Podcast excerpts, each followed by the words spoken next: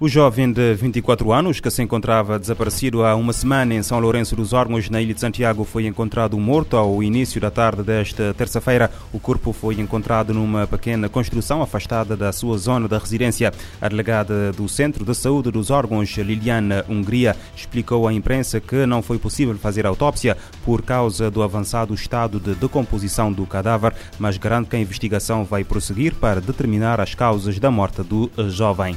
O Tribunal da Comarca de São Felipe, na Ilha do Fogo, decretou prisão preventiva ao homem de 54 anos, detido na segunda-feira, suspeito de três crimes de violência baseada no género na forma agravada. De acordo com um comunicado emitido pela Procuradoria-Geral da República, a detenção foi uh, feita fora de flagrante delito, efetivada a prisão e submetido ao primeiro interrogatório judicial de, de, de arguido detido e em conformidade com os requerimentos do Ministério Público, uh, foi aplicada ao arguído a medida de equação mais gravosa, prisão preventiva.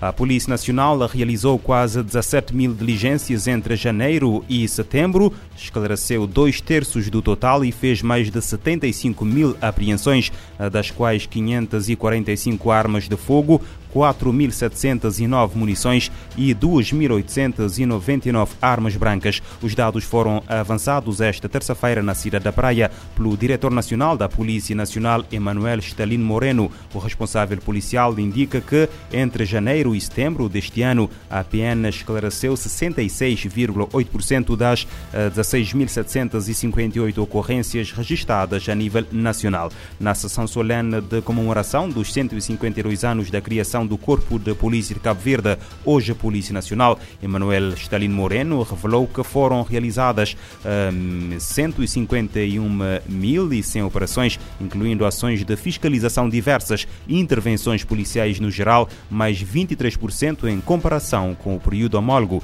Para o responsável máximo da Polícia Nacional, estes dados demonstram que muito se tem feito, mas considera que ainda falta fazer muita coisa para melhorar o sentimento de segurança e devolver a tranquilidade aos eh, cidadãos. As autoridades mexicanas apreenderam uh, terça-feira 2 mil comprimidos de fentanil escondidos e alegadamente cozidos em pães tradicionais. A apreensão anunciada pela Guarda Nacional do México refere que os cartéis de droga estão a tentar esconder a droga em embalagens de produtos mexicanos tradicionais. Um cão especialmente treinado alertou os guardas sobre um pacote suspeito numa empresa de entrega eh, de Correio Expresso uh, na capital do estado uh, de Sinaloa. O estado abriga o cartel de narcotráfico com o nome de Culiacán. Quando os, quando os agentes da polícia abriram a caixa, encontraram pacotes eh, de salgadinhos de milho e quatro pães tradicionais e após eh, os cortarem em rolos, descobriram cerca de 500 comprimidos alegadamente cozidos dentro de cada um. O México é o principal fornecedor de pílulas eh, falsas misturadas com fentanil que matam dezenas de milhares todos os anos.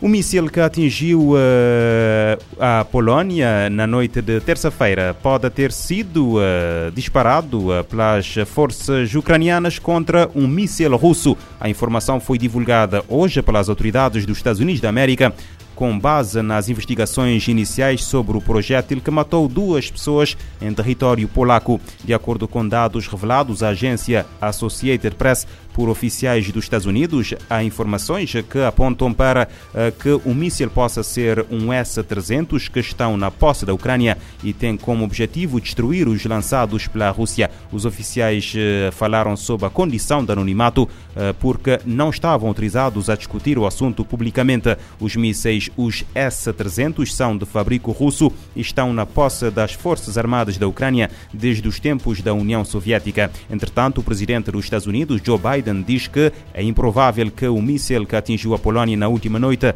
e matou duas pessoas tenha sido disparado a partir da Rússia. Biden, que falava hoje aos jornalistas, justifica a sua afirmação com a trajetória do projétil. Por outro lado, o presidente dos Estados Unidos revela que os líderes do G7 e da NATO decidiram apoiar uma investigação sobre a queda do míssil eh, de fabrico russo.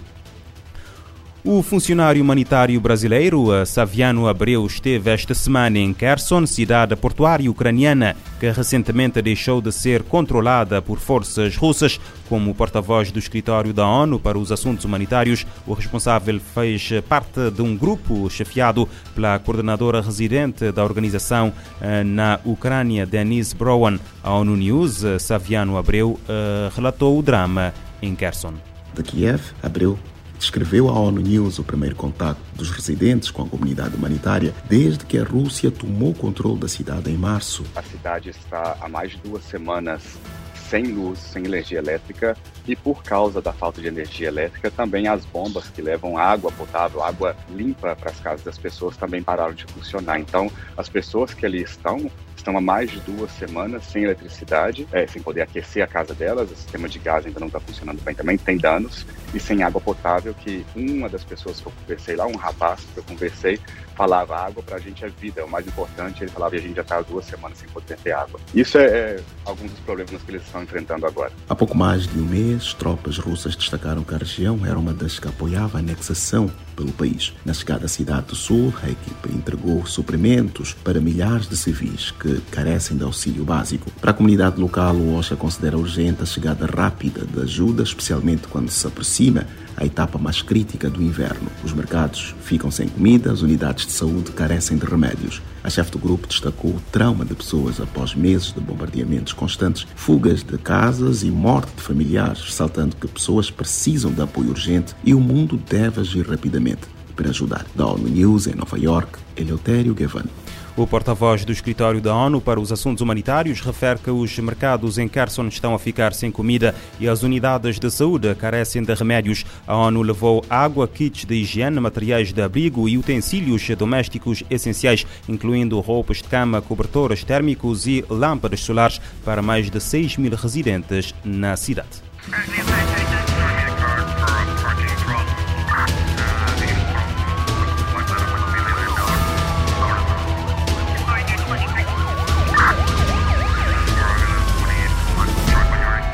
Este programa está disponível em formato podcast no Spotify e em radiomorabeza.cv.